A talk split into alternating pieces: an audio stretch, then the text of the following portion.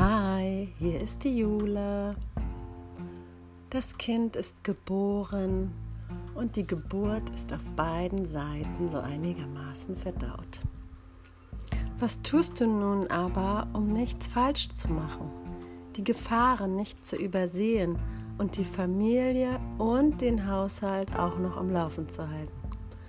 Selbst die Körperpflege von dir selbst und dein Schlaf und der von deinem Baby überhaupt einzuhalten und ausreichend zu bekommen, ist immer gar nicht so einfach.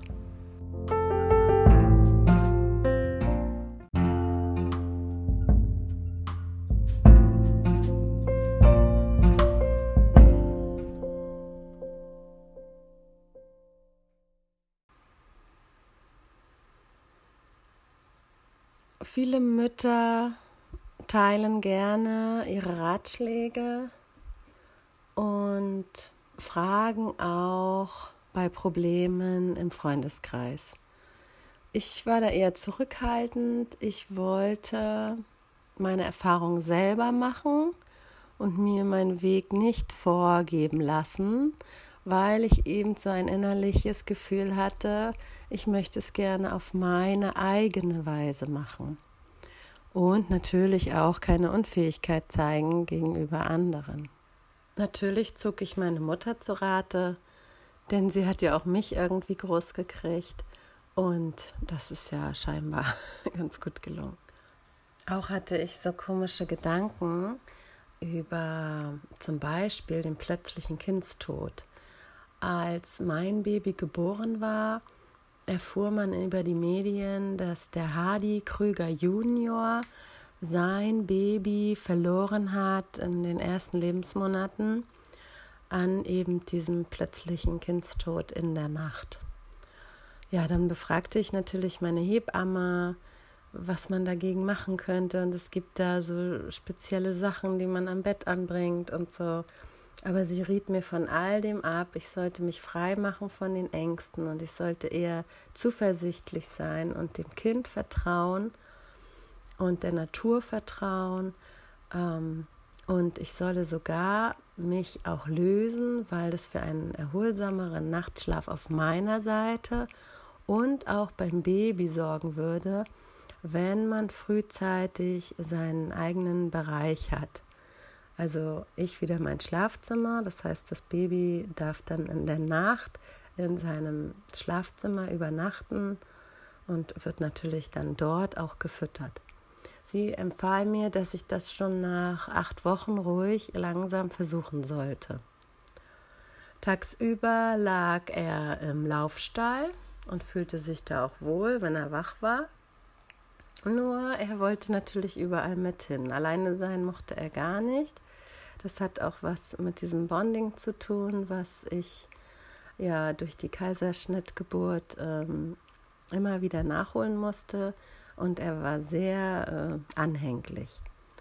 Heißt, zum Duschen, zum Kochen, zum Wäschewaschen, überall musste dieser Laufstall mit hin. Im Auto fuhren wir gut bis zum sechsten Monat äh, mit diesem Baby Safe. Das ist so ein Modell, was eben nicht so vorgebogen ist wie die meisten Babyschalen, sondern das Baby liegt dort ganz gerade drin. Und da wir viel unterwegs waren mit dem Auto, weil meine Familie weiter weg wohnt und wir auch in den Urlaub damit gefahren sind, haben wir äh, natürlich bevorzugt, dass sein Rücken und seine Muskulatur sich da so frei entwickeln kann und eben nicht in dieser äh, ja, vorgegebenen Haltung verweilen muss über so viele Stunden und im Schlaf so lange wie möglich habe ich ihn auch im Kinderwagen liegen lassen. Wenn er rumgenörgelt hat, dann mal auf die Bauchlage gewechselt und das Verdeckchen runter, dass er gucken konnte. Bauchlage mochte er allerdings nicht so, aber ähm, das sollte man ja immer mal wieder machen. Das ist ja auch gut für die Kräftigung der, der Hals- und Rückenmuskulatur.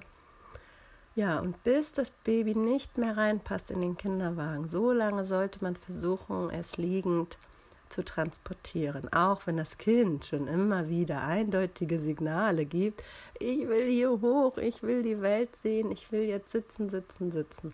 Aber wirklich gesund ist es natürlich nicht, die Kinder so früh sitzen zu lassen. Das Essen für das Kind hatte ich natürlich immer vorbereitet. Das war auch sehr gut, wenn zum Beispiel meine Mutter kam, dann hat sie mir geholfen und wir haben mehrere Portionen dann eingekocht und eingefroren.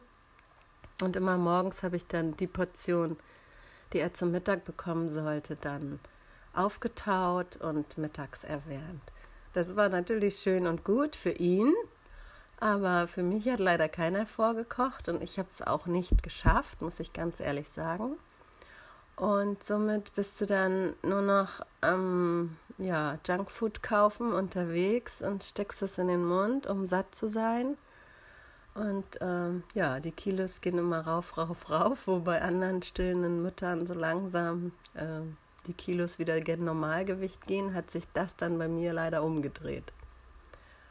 Ähm, gepuckt habe ich ihn weiterhin, weil er noch diese Enge brauchte für das Schlafen und zur Ruhe finden.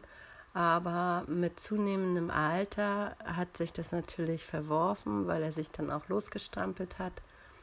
Und er sollte ja nun in seinem Bettchen schlafen. Und es war wirklich, wirklich sehr schwierig, dass er beim Mittagsschlaf oder beim Nachtschlaf in alleine zur Ruhe findet. Ich habe ihn manchmal über eine Stunde auf dem Arm gewogen. Mein T-Shirt war klatschnass, das Kind hatte nasse äh, Kopfhaare. Und ähm, es war so, dass ich ihn dann vorsichtig ablegen wollte in sein Bettchen, weil er ja eingeschlafen war auf meinem Arm. Aber immer wenn ich so rüber ging über die Bettkante, dann war wie ein Schwimmer in meinem Kind ausgelöst und zack, schlugen die Augen auf und er war wieder wach und weinte und wollte natürlich nicht von mir getrennt werden. Also das war wirklich eine harte Zeit. Das ging bestimmt ein paar Monate. Ich war so erschöpft davon, jeden Abend dort ähm, am Bett zu sitzen, mittags auch noch und man hat keinen richtigen Feierabend. Man kommt dann runter, ist total fix und fertig nach anderthalb bis zwei Stunden äh, Kind in den Schlaf lullen. Und das ist überhaupt nicht förderlich für eine Beziehung, weil am Ende bin ich sofort ins Bett gegangen und ähm, es gab keinen Abend mehr, wie man ihn sich zu zweit eigentlich wünschen würde. Das haben natürlich auch meine Eltern bemerkt und haben im Internet recherchiert und ein Babyschlafbuch gefunden. Und das mussten sie käuflich erwerben und haben uns das dann geschenkt.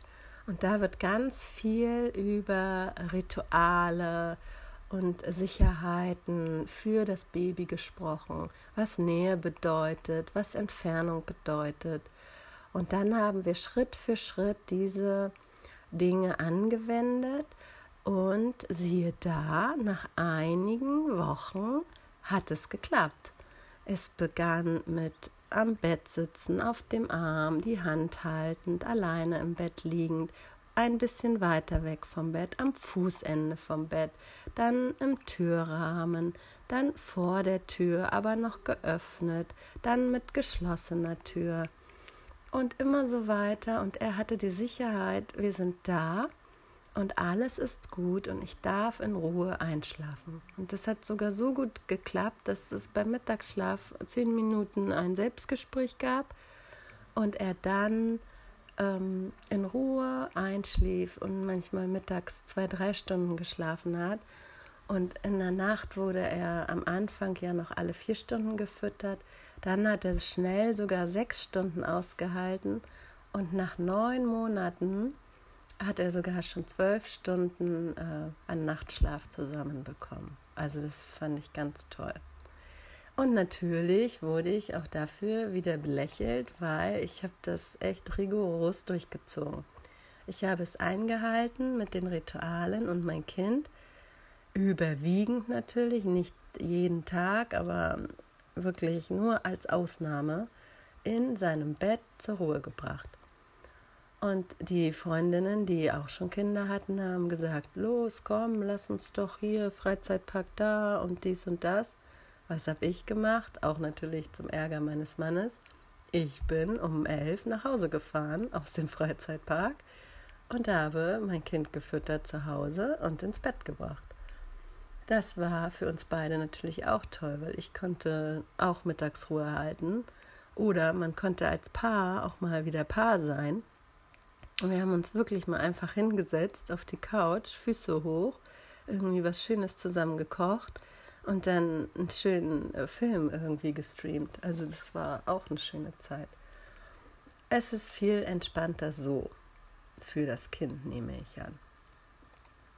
Das Pumpen hatte ich ja dann auch aufgegeben und dann ist es auch wieder so für mich, wenn dir wieder alles an deinem Körper selbst gehört und für dich selbst auch da ist, dann bist du auch wieder ein bisschen fraulicher und weiblicher und schaust dann auch mehr auf dich und auf deinen Körper.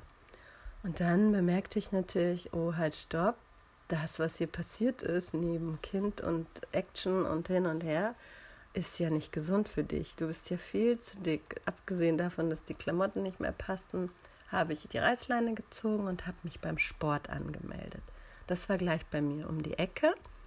Mein Kind war da ungefähr anderthalb Jahre alt und siehe da, zweimal die Woche habe ich es geschafft, das umzusetzen und die Kilos purzelten. Nach dem Sport an diesen besonderen Tagen aß ich immer nur noch abends einen Salat und trank eine große anderthalb Liter Flasche Wasser aus. Dann entspannte ich mich in der Badewanne, ging schön ausgepowert und müde ins Bett, konnte wunderbar schlafen und das war immer so meine Mutti-Auszeit. Natürlich äh, veränderte sich nun unsere Beziehung, denn mein Mann arbeitete sehr viel. Ich wollte auch meine Fraulichkeit und Freizeit ein bisschen wiedergewinnen und bat ihn um Unterstützung. Er bekam dann auch noch in der Zeit eine schwere Krankheitsdiagnose. Naja, und alles zusammen ergab es dann, dass er kurz daraufhin auszog, was ich ja auch schon mal erzählt habe. Ja, und was nach dem Auszug und überhaupt alles auf mich noch zukam, womit ich so gar nicht gerechnet hätte. Das erfahrt ihr dann in der nächsten Folge. Bitte bleibt neugierig. Schenkt mir eure Däumchen, Herzchen und Sternchen und abonniert meinen Kanal, um die nächste Podcast-Folge von mir nicht zu verpassen. Ganz liebe Grüße und einen wunderschönen Tag.